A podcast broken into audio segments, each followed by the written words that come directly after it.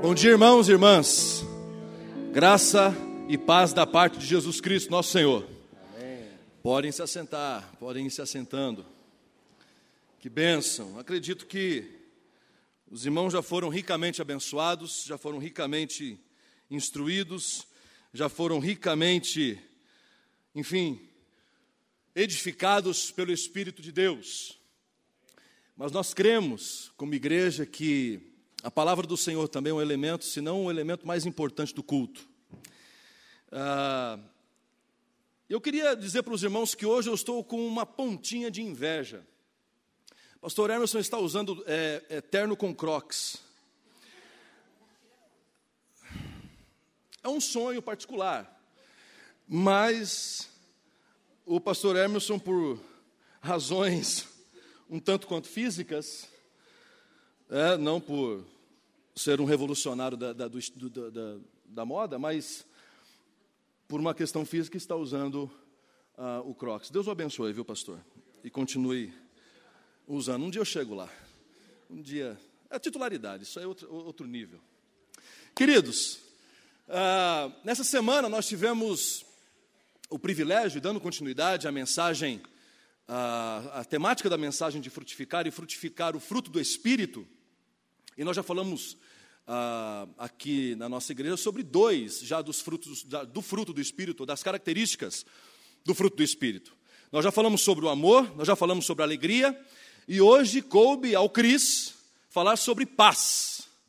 Não sei porquê, mas coube ao Cris falar sobre a paz, o terceiro gomo, a terceira característica da, desse fruto do Espírito. E cabe aqui, todas as vezes que eu trazer a mensagem, eu repito isso, ah, antes de ser algo transmitido para os irmãos, Deus fala comigo antes. Então, antes de qualquer coisa, o reverendo Hernandes Dias Lopes fala uma frase que eu ouvi essa frase no seminário, quando ele foi lá a São Paulo falar numa semana teológica, e ele disse essa frase, ele disse, ah, não se ouve um homem que não, se ouve, que não ouve a Deus. Ah, e no caso, não se ouve uma mulher que também não ouve a Deus nessa questão. Então, antes de qualquer coisa, os irmãos saibam que a mensagem que eu vou trazer para os irmãos aqui, todas as mensagens que eu trago para os irmãos aqui, são mensagens que antes Deus cutuca a minha alma. Antes de Deus cutucar você, Ele já me cutucou muitas vezes. Então, saiba que o que eu vou dizer aqui, o Cris ouviu e remoeu e está remoendo dentro dele ainda as falas de Deus. Nessa semana, eu estava dizendo, no dia 4 de abril, nós, aí sim, algo a ser comemorado, algo a ser lembrado, ah, foi o assassinato, há 51 anos do assassinato do líder negro americano, pastor batista dos direitos civis, Martin Luther King.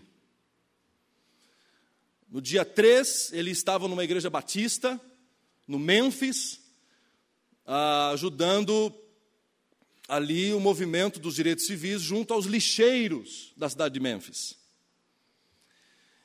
E naquela noite ele estava gripado, ele estava cansado e ele foi pregar na Igreja Batista. Ele tem esse discurso disponibilizado na internet. E não se assuste por que eu sei de tudo isso, é porque eu estou lendo a autobiografia dele, é, essa é a razão.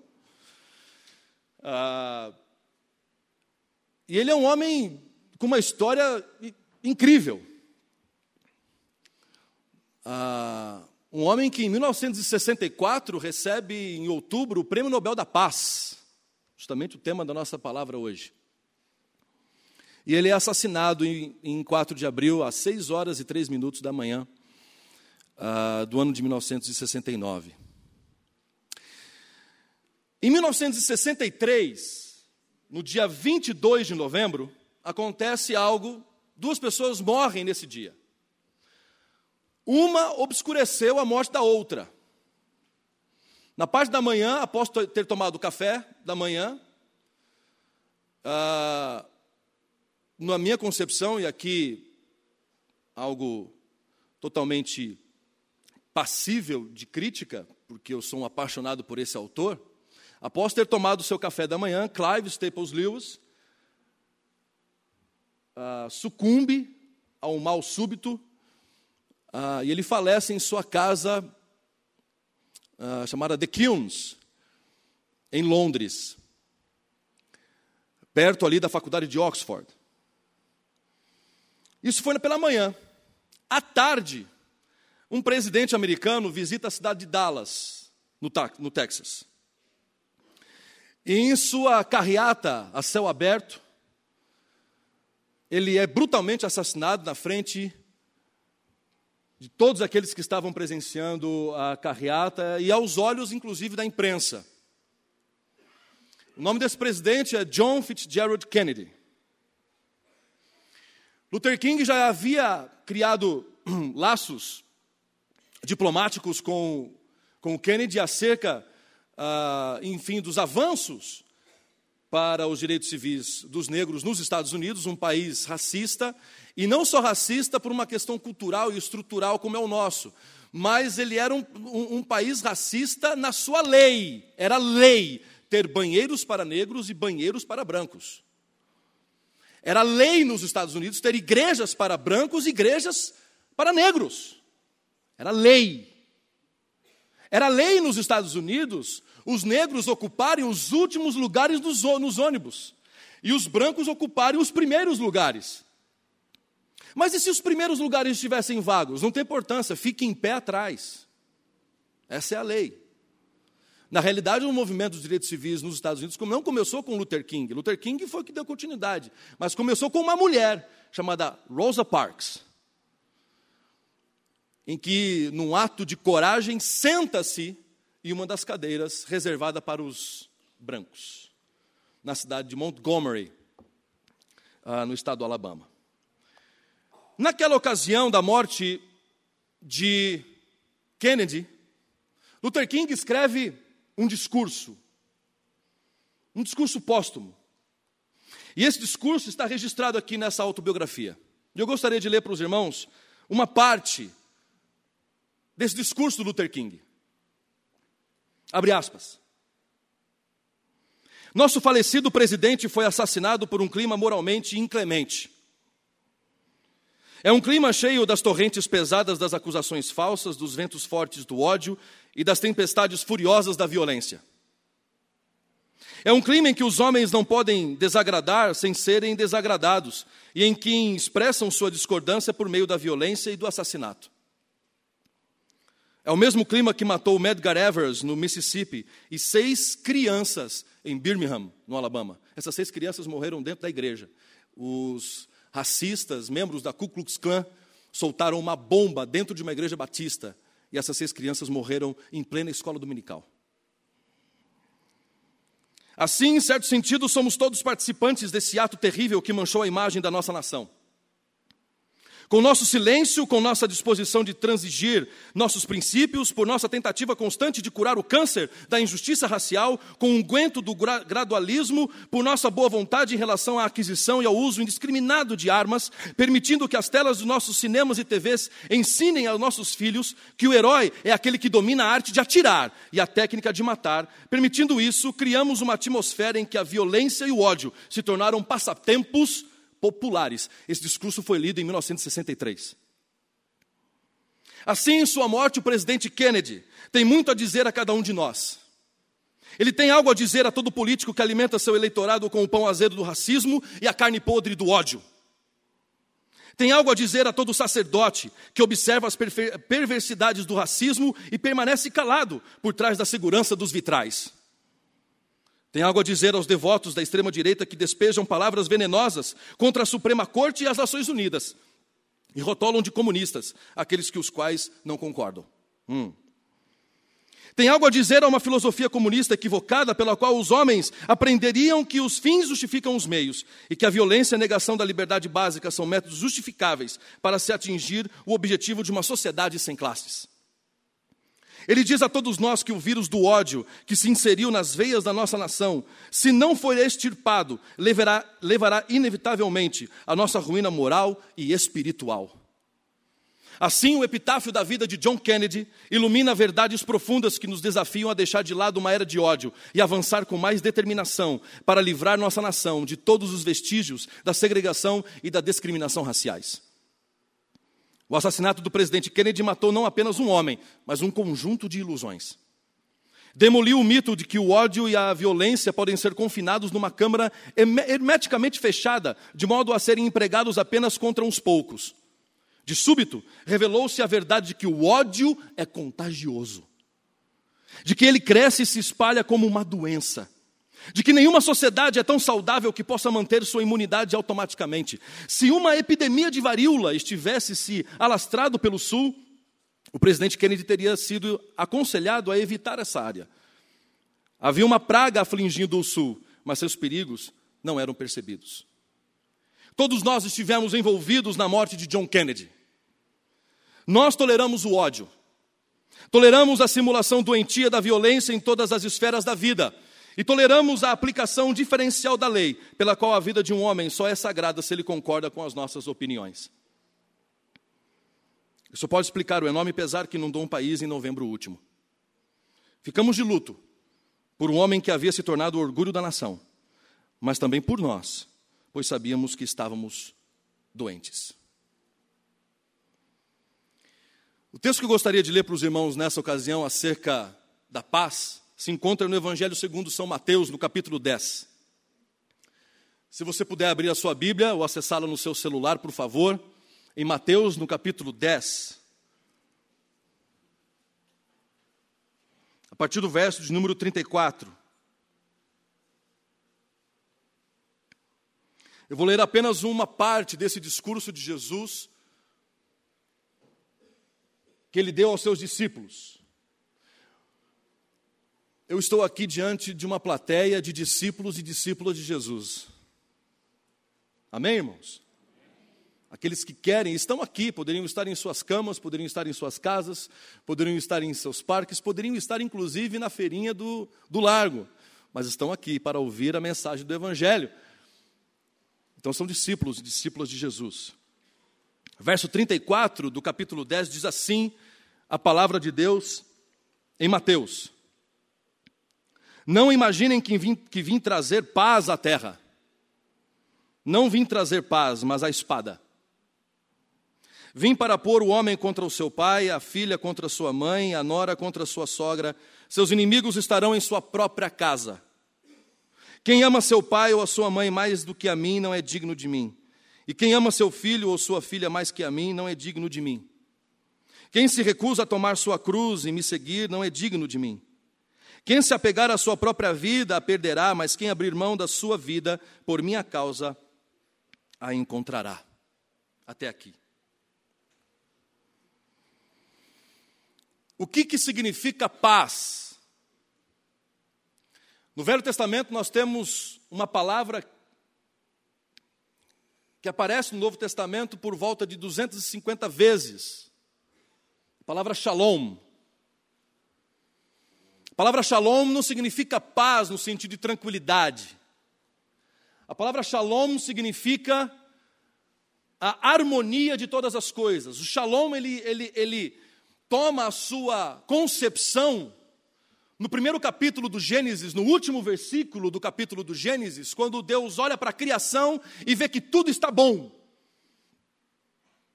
Tudo estava muito bom. Ou seja, todas as coisas estavam em seus lugares. Tudo que deveria ser criado foi. E aquilo que foi criado estava plenamente cumprindo as suas funções. As árvores, os animais, o homem, a mulher, a humanidade, estavam plenamente em harmonia, não só com a criação, não só com o social, mas estavam em plena harmonia com Deus. Havia uma, uma harmonia, havia uma comunicação, uma relação perfeita. E essa harmonia, essa esse, esse estabelecimento da justiça, e aí que vem a palavra, o significado da palavra justiça na Bíblia, é quando todas as coisas deveriam estar onde elas deveriam estar. E onde tudo o que deveria ser feito está sendo feito. No livro de Atos dos Apóstolos, por exemplo, há um relato estranho de Lucas, quando ele está relatando o histórico da, da igreja primitiva, após os primeiros acontecimentos do primeiro Marte, Estevão, quando ele é apedrejado, e Saulo, diz o texto, consentia em sua morte. Diz o texto logo em seguida que havia paz na igreja.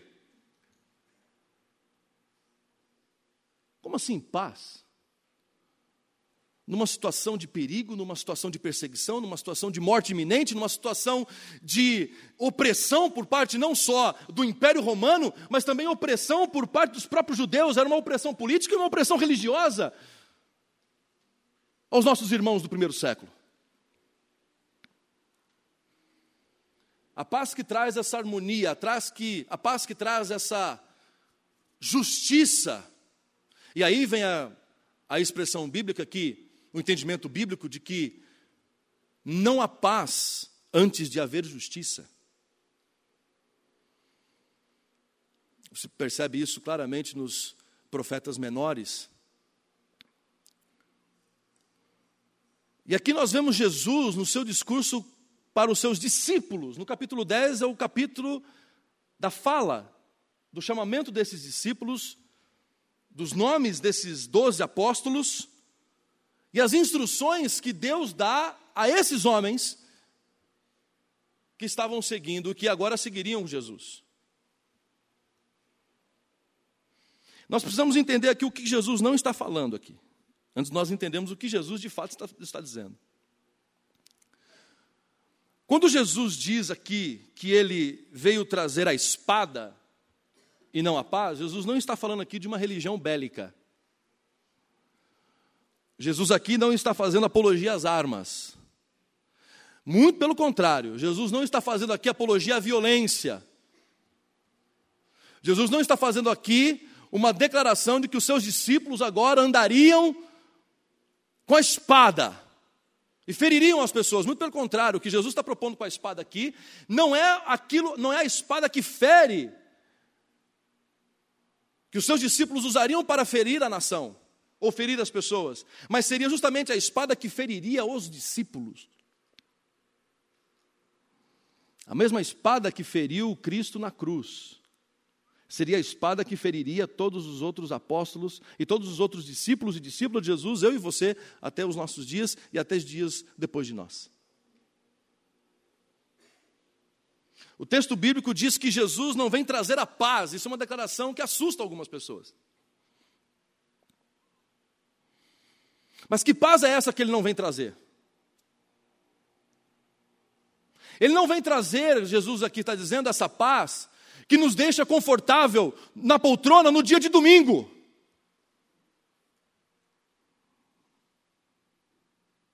Jesus não vem trazer a paz que nos deixa confortáveis diante da situação em que famílias, em que os nossos irmãos, ou até mesmo que nós mesmos estamos vivendo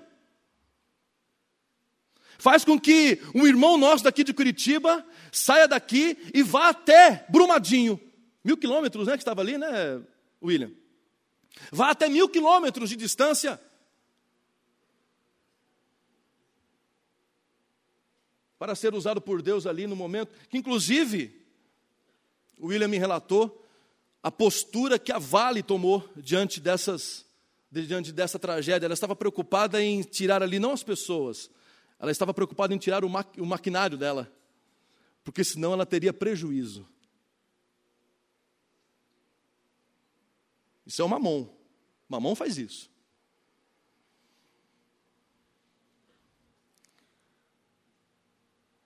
Paz não é a ausência de conflito, meus irmãos. Primeiro, o primeiro conflito que o Senhor Jesus traz aqui é o conflito nosso. É o conflito dentro de nós. É a espada que tira de nós, que corta em nós, que separa os nossos pensamentos, os nossos conceitos, as nossas ideias, as nossas ideologias, as nossas paixões, os nossos achismos da verdade do Evangelho.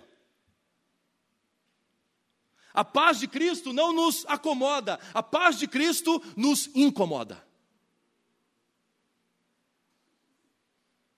A paz que Cristo nos dá é uma paz que nos agita, nos traz coceira,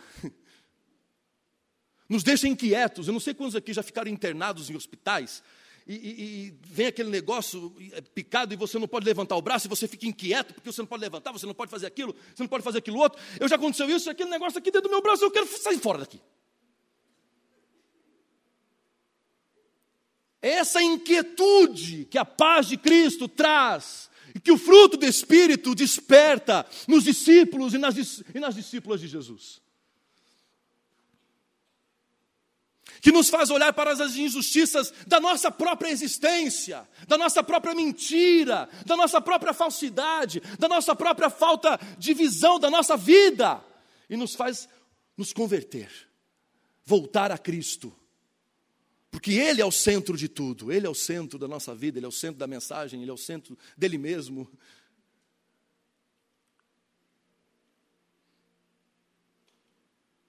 A paz que vem como espada, é essa paz que, como diz o texto bíblico, o Espírito Santo vem como espada de dois gumes que separa a medula.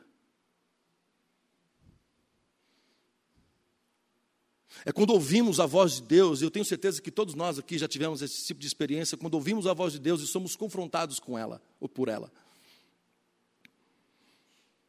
Reconhecemos o caminho errado, e somos que nem Davi no Salmo 51, que diz: Se há em mim um caminho mau, guia-me pelo caminho eterno.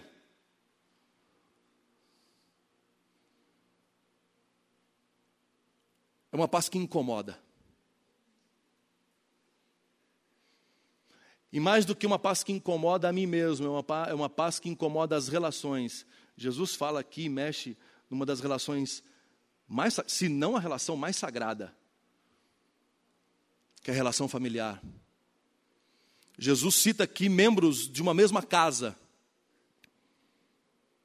O pai, o filho, a mãe, a filha, a sogra, a nora. Em que ele, Jesus, é a razão dessa separação. O próprio Luther King disse que uh, se você quer criar inimigos, basta dizer o que você pensa. E aqui, nesse aspecto, e agora parafraseando a voz de Luther King, ou a frase de Luther King, basta você fazer, para você fazer inimigos, basta você falar do Evangelho. Porque agora quem é convertido não tem opinião, não sei se você sabe disso, mas a tua opinião e a minha opinião no Evangelho agora não é importante. Não importa a sua opinião ou a minha opinião. Numa das entrevistas que o Billy Graham, outro grande homem de Deus, um dos homens da, da, minha inspiração da adolescência. Eu tinha um sonho quando eu era pequeno, que era ir para os Estados Unidos, visitar a Disney e conhecer o Billy Graham. A Disney em primeiro lugar, é claro. E depois eu iria conhecer o Billy Graham na, na, no norte da Carolina, Carolina do Norte. Infelizmente, vou encontrá-lo no céu. Assim espero. No meu lado, no caso. Ah, mas ele, numa, numa entrevista ao Woody Allen, ele o tempo todo, o Woody Allen perguntando para ele qual era a sua opinião, qual era a sua opinião, ele dizendo, não, mas a Bíblia diz, a Bíblia diz, a Bíblia diz, a Bíblia diz. Essa entrevista está, inclusive, legendada no YouTube, você pode encontrar. Billy Graham com Woody Allen. E tem um momento lá que ele pergunta, escuta, mas você só diz, a Bíblia diz? Ele fala assim, é porque eu não tenho opinião. Morto não dá opinião.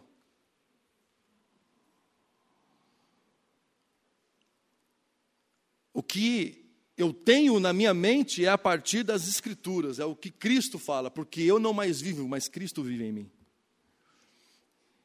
Então, nessa concepção, além dessa paz que incomoda a mim mesmo, e essa paz que incomoda as minhas relações, e aqui é interessante qual que é a base desse conflito da relação. Não é o seu achismo, não é a sua opinião. Não é se você é A ou se você é B. A questão da relação aqui é Jesus. Eu vim trazer divisão, ele vai dizer aqui. Eu vim pôr, eu vim, Jesus está dizendo aqui, verso 35, eu vim pôr o homem contra seu pai. A razão da discussão e da briga e, e, do conflito dessa família não são as suas opiniões ideológicas, políticas, sociais, não são as suas opiniões religiosas. O motivo dessa família estar em conflito é que um segue a Jesus, um é discípulo de Jesus, um tem a consciência do Evangelho e o outro não. A consciência do Evangelho num mundo que jaz no maligno que jaz no maligno, é uma consciência inimiga desse mundo. Eu vou usar uma ilustração aqui, e eu peço a licença dos irmãos para que eu use essa ilustração, ah, para que os irmãos entendam o que eu estou querendo dizer, o meu ponto. Todos sabem o quanto eu sou nerd, gosto de filmes, gosto de cinema, gosto de quadrinhos, etc. Eu vou usar essa uma ilustração de cinema, e aí, enfim, é, que Deus abençoe você. Ah, todos aqui já conhecem ou já ouviram falar da história do Harry Potter. E tem um meme na, na, na internet muito interessante que, que tira um sarro do Voldemort, que é o vilão da história, dizendo que o Darth Vader queria conquistar a galáxia e não conseguiu, que uh, Sauron do Senhor dos Anéis queria conquistar a Terra-média e não conseguiu. Voldemort queria conquistar uma escola e não conseguiu dizendo a importância desses vilões. Mas quem fez esse meme não entendeu a história. Quem fez esse meme fez errado. Porque por mais que Darth Vader queria a galáxia, Voldemort já tinha a galáxia. Por mais que Voldemort queria ter conquistado a Terra, Voldemort já tinha, Sauron, Voldemort já tinha a Terra sob o seu poder. Só havia um lugar na face da terra que era o ponto de resistência de Voldemort. Qual que era? Hogwarts, a escola. Ele não iria derrubar o ministério da magia, ele não iria derrubar as pessoas, ele não iria derrubar a política, ele não iria contra o primeiro-ministro, ele não iria contra o mundo, ele iria contra Hogwarts, porque é onde as pessoas resistentes, que tinham seus olhos abertos e a consciência aberta para a verdade, eram os únicos inimigos da sua causa desumana, inimiga e maléfica. Hogwarts é a igreja. É o ponto de resistência contra o Satanás, o Voldemort, que reina, que jaz no maligno nessa terra. Nós, os discípulos e as discípulas de Jesus, entramos nesse conflito, nessa guerra espiritual, e temos paz ao entrar nesse conflito, porque a nossa mente foi aberta, os nossos olhos foram abertos, o nosso coração foi salvo, redimido. Saímos da Matrix, agora eu misturei tudo.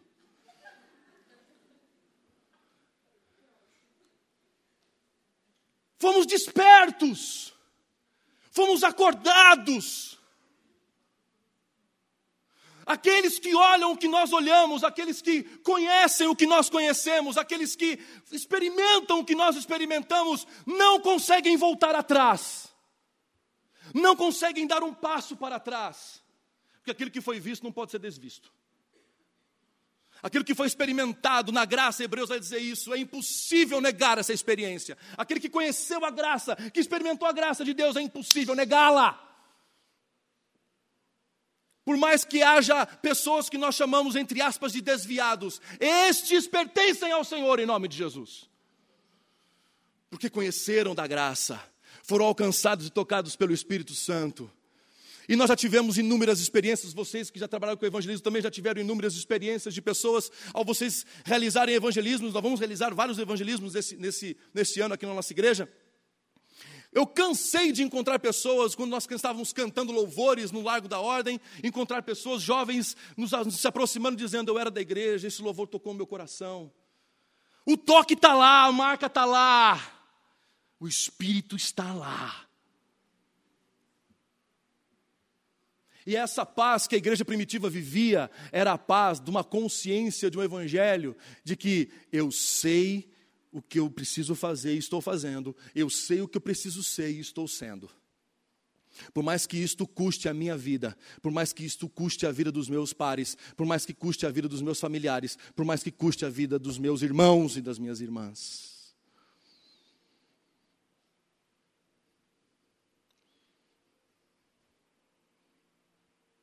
Martin Luther King morreu com 39 anos.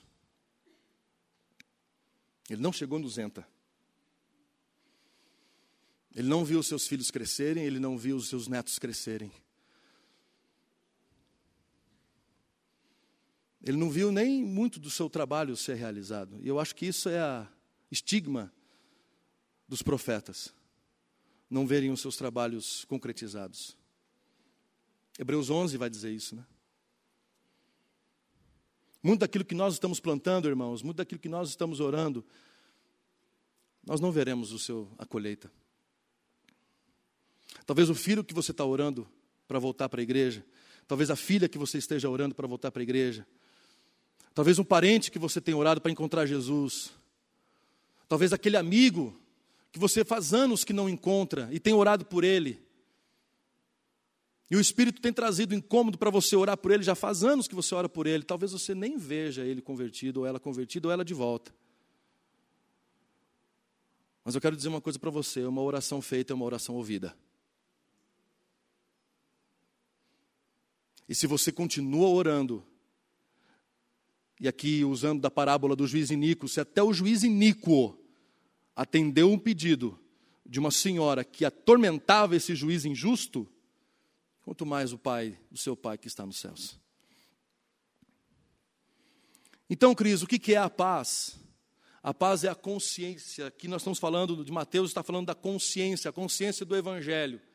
A paz é a consciência do Evangelho que me joga para uma vida nova, para uma vida reharmonizada, para uma vida, aí sim, essencialmente, shalom.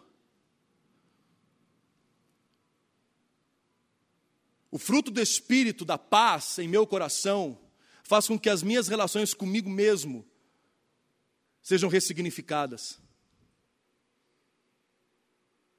Tem muita gente que se acha feio. Eu não. Lide com isso. A Carol também não, nem a minha mãe. Tem gente que tem traumas profundos com respeito ao seu próprio a sua própria visão de si. Traumas sérios, profundos. E antes da paz de Cristo ser algo que nos tranquilize, a paz, a paz de Cristo é aquela que nos incomoda a ponto de olharmos para nós mesmos no espelho e percebemos a imagem e semelhança de Cristo, de Deus ali.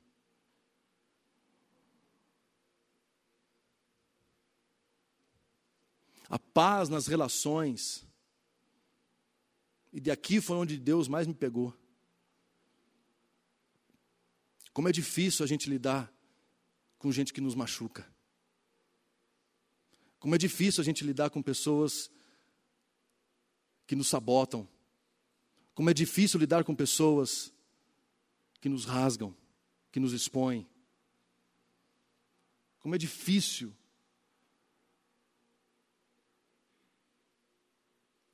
pegando aqui o gancho do, do testemunho do William, como é difícil perdoar a Vale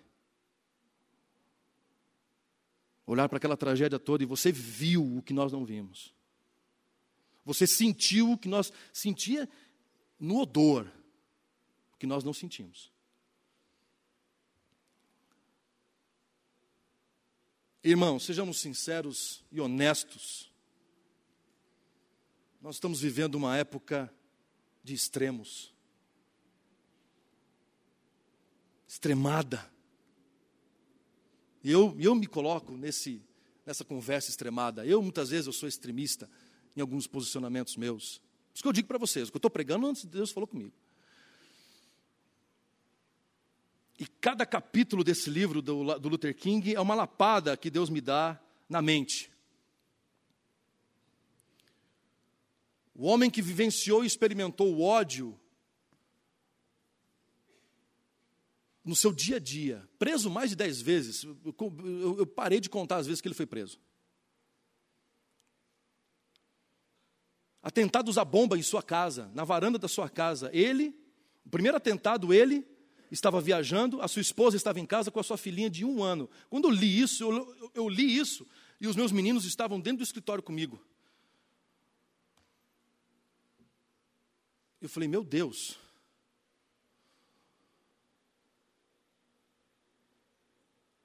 Nós estamos dispostos a irmos até nesse ponto, irmãos, contra essa cultura, esse estabelecimento do ódio que estão nas nossas casas, estão nas nossas famílias, estão nas nossas igrejas, estão na nossa sociedade, em que nós seremos aqueles que não sei se você já participou de uma separação de briga de escola, você já fez isso? Você já tentou separar uma briga na escola, no colégio, quando você fazia parte do colégio? Já tentou fazer isso? Você é o primeiro a, a levar as pancadas. Porque enquanto isso, está lá o doido. Sabe que fica dando de ombro assim? Aí sempre vem um possesso e fala assim: que, que, cuspa aqui, sabe aquelas coisas? Todas as vezes que eu já tentei separar a briga, eu era o primeiro a apanhar. Você está tá disposto a ser o primeiro a apanhar? A dizer: chega, para. A estabelecer a consciência do Evangelho, e quando a gente dá esse passo de estabelecer a consciência do Evangelho, por mais que muitas vezes nós fiquemos maus, sentindo na questão, poxa, que situação complicada, que, que clima chato, a nossa consciência faz a gente dormir em paz. Porque a nossa consciência é uma consciência do Evangelho, não é uma, não é uma outra consciência. E a paz, segundo o fruto do Espírito, é essa: a paz da consciência um evangelho que faz a gente ser nova criatura. E ele encerra dizendo: Quem se recusa a tomar sua cruz e seguir, não é digno de mim. Quem se apegar à própria vida, a perderá. E aqui, irmãos, usando da ilustração de ontem, na mensagem que nós trouxemos, ontem foi sensacional, ontem teve carta sonora, aqui na igreja, qualquer coisa você vê lá no Facebook do café, foi coisa fina. E aí, a mensagem de ontem foi sobre o caminho estreito e o caminho largo. E antes de Jesus falar do caminho estreito, ele fala da porta estreita e da porta larga. Sabe por quê? Porque porta estreita não passa com a nossa mala, com os nossos achismos, com os nossos conceitos, com as nossas ideias. É o cristão do conto do peregrino de John Bunyan, que ao encontrar a cruz e ele carregado com todas as suas malas, com toda aquela bagagem, ele deixa esse fardo aos pés da cruz e prossegue a sua caminhada, prossegue o seu, o seu processo.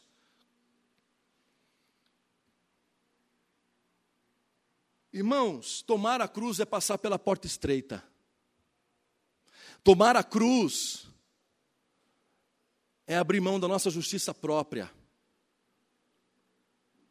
é abrir mão da possibilidade de termos justiça da nossa maneira de ver,